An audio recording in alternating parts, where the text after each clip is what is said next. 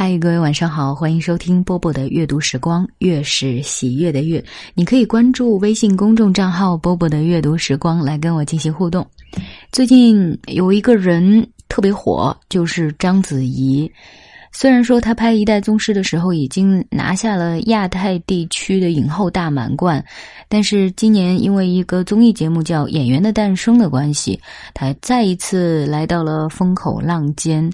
有人说她有女王气，有人说她过去的演技是无可超越的。那今天突然想起来，李安的一本书叫《十年一觉电影梦》当中对章子怡的一段评论，我读给大家听一下哈。玉娇龙这个角色是人的幻想，不仅是男人的幻想，也是女人的幻想。我见过很多演员。章子怡是很好的代言人。其实我第一次也看走了眼，因为她有舞蹈基础，我想也许可以训练，才要她来再试一次。后来上妆试拍，发现有很多可能性，他的荧幕魅力很值得开发，虽是未知数，但他具有这份潜质。新人都是没谱的。一开始都伤脑筋，是个冒险，你得顺着他，长期的观察、思索，找出他的长处，大家努力，加上他的配合。拍片时，我常告诉他，这场戏是要做什么，定出标准做给他看，然后尽量逼。纯真是新人的长处之一，他尚未经历太多社会跟演技的磨练。做一个表情或动作时，他是真的力不从心，想达到你的要求，有份诚恳，那个纯真感就够吃力了。章子怡很上相，脸的特质多样，捉摸不定，有一种禁忌感、神秘感。只要造型到位，再帮他设计出表情，要他尽量做，观众会帮他演绎。片中。他有十几个造型，每个造型都是一种可能性，可以引发观众心中的想象。玉娇龙扮黑衣蒙面人的服装及造型设计是我最喜欢的一个，跟以前武打片的装扮很不同，尤其是他蒙面的那块三角巾，文章很大，要分寸拿捏的恰到好处，照着他的瓜子脸修的小小的，将将遮住。味道才对，要欲盖弥彰，正好包到那一点的时候最好看。他的眼睛最神秘透亮，那就是我要的神韵。他就是蒙面人，令人一看就有感觉。下次拍时没见到就会毛躁，就会生气，一定非要弄出那个样子来。他一到那个份儿上，就发人遐想。眉毛差一点，眼线差一点，空间大小差一点，头戴不对，那块蒙面黑布的形状不对，或高高低低的，就差那么一点点，都不对位。每天非要自己弄给他们看，这样子才对，那样不对。我觉得拍电影时很神奇的是，演员本身的灵气和电影里的灵气常常是两回事。本身有灵气，不如电影里有灵气，得拍出来才算数。他要吃得下那个妆，那个妆，那个光，吃得下大伙儿加在他身上的那个戏，那个艺术份儿。章子怡的好处是，她能吃得下来。每天压力都那么大。大明星跟她搭配外，再加上大导演、大摄影师、大武术指导的种种要求，他第一个打戏镜头，每条一拍完，三个人上去叫：“你怎么可以这样打？跟女孩子一样？”他说：“我本来就是女孩子呀。”头一次吊钢丝时，把我们吓坏了。他的反应跟别人不同。一般人快要撞墙时，都会本能的先以手保护自己，他不是，他是拿脸往墙上撞，脸是他吃饭的家伙，怎么会毫无防卫能力？还好没撞上，人就看开不开窍，有了信心就上路了。一开始可惹得每个人都急，经过一两个月，不管美术、摄影、武打、演戏，他都能慢慢消化下去。个性还能吃苦，长得上相，是祖师爷赏饭吃。这也是机缘，他可以把玉蛟龙在公元两千龙年时给吃下来。大伙儿努力，章子怡是被塑造出来了。将来红不红，就看她的造化了。当初我选角时，选的就是老中青三代的武侠皇后。七十年代的郑佩佩，八九十年代的杨紫琼，当然，我心里希望章子怡也成为新一代的武侠皇后。我期望她是第三代。有趣的是，三个人都是学舞蹈出身。章子怡和书里描述的，我想象的及剧本里的玉娇龙都不一样。我本来想做内心刚烈、外表很小姐的玉娇龙，但章子怡本身的气质和我设想的完全相反。她的长处是性感轻柔，看到她完全想不到阳刚的一面。不得已，我只得转向，顺着他的特色发展，走性感路线。因为他给我的困难特别大，所以在调教他的过程中。产生了一种刺激。本来我没想到玉娇龙跟李慕白之间会有任何情愫联想。先是王慧玲对这个有兴趣，编入剧中。玉娇龙当时还是很帅气的，但碰到章子怡就改了，因为当时章子怡是个很娇滴滴的女孩，做不出我原先想象的阴阳共生的玉娇龙。她的特点是性感。看不到阳刚的一面，顶多演出凶一点，演个被惯坏、任性的女孩加上现代中产阶级女孩演古典贵族，气质上也确实吃力。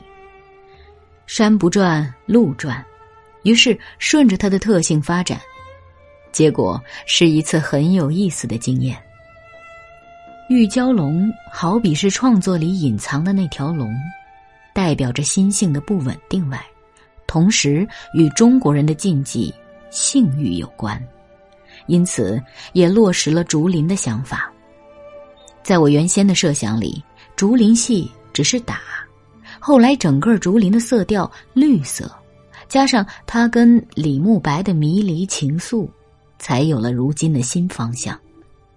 因为前面两女对决的戏。杀之兴起，已经酣畅淋漓的实打了四分钟，之后的竹林戏再打下去也怕腻歪，因而想到走意乱情迷的路线，这都是因章子怡而得到的启发。竹林戏是纯视觉的，没什么打头，又不易显出刺激效果，而且所有软的、有弹性的事物都很难拍，不好控制。演员必须学习如何站在竹梢上，周润发和章子怡必须模仿竹子轻盈飞飘的动作。其实演员并无控制力，控制力都在地面。我们用的全是工程用的大吊机来吊钢丝，人离地面有五六层楼高，使用的钢丝加起来都有演员几倍重，演员本身只能随着它摆动。当时地面有二十个至三十个武行撑着，章子怡得八个人，周润发至少要十二个至二十个。那两个星期，周润发和章子怡的戏都没下地，每个镜头都得吊在上面，很痛的。我觉得演员亲自上阵比较好看，所以较少用替身。章子怡的母亲来探班，只看了一场就吓哭了。那场戏是她在竹尖上被周润发一脚踹下来，头朝下，整个人栽下来，人倒吊着，脚上绑着钢丝，快到地时，工作人员才把他拉住。不仅要穿过多层竹叶，还得尖叫做表情。从远方看不到钢丝，真以为他突然从竹尖上摔下来。此情此景，当然把他妈妈给吓坏了。这段戏引起很多人注意，连卢卡斯的光影魔幻工业公司也问我：“你们是怎么拍的？”他们不晓得这个不是特效，很好奇我们是怎么做出来的。其实，有些东西，高科技是拍不出来的。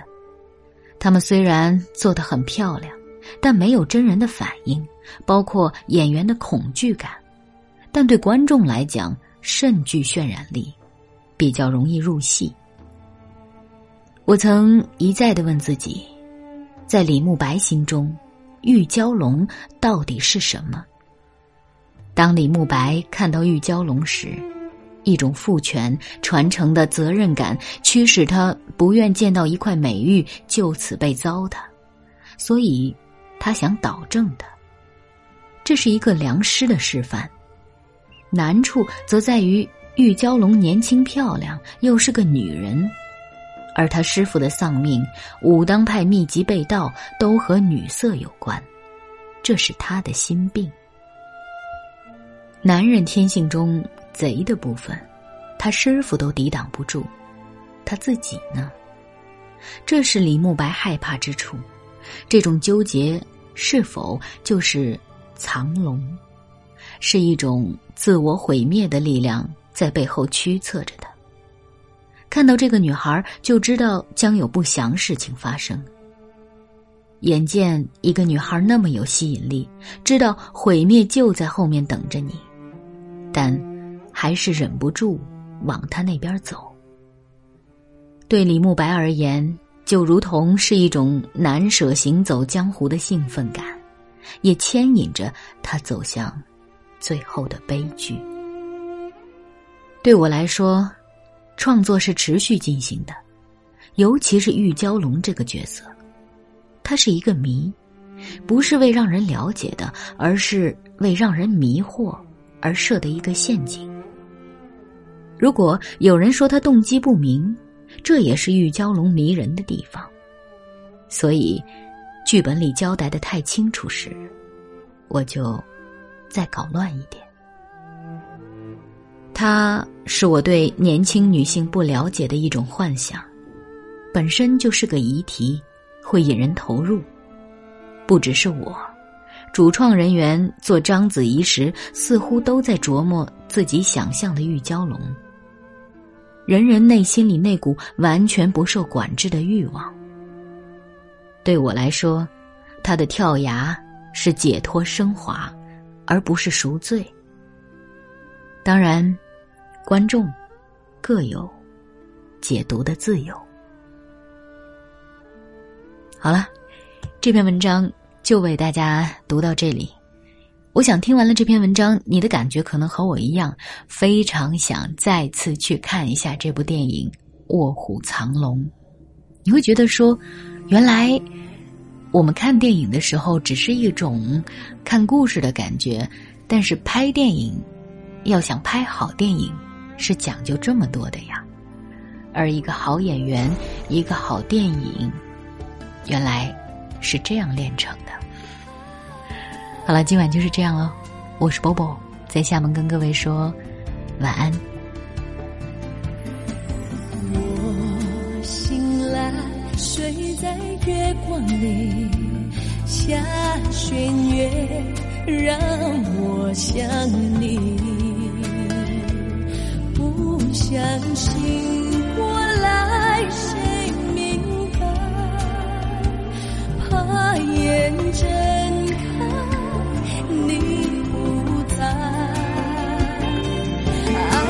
心。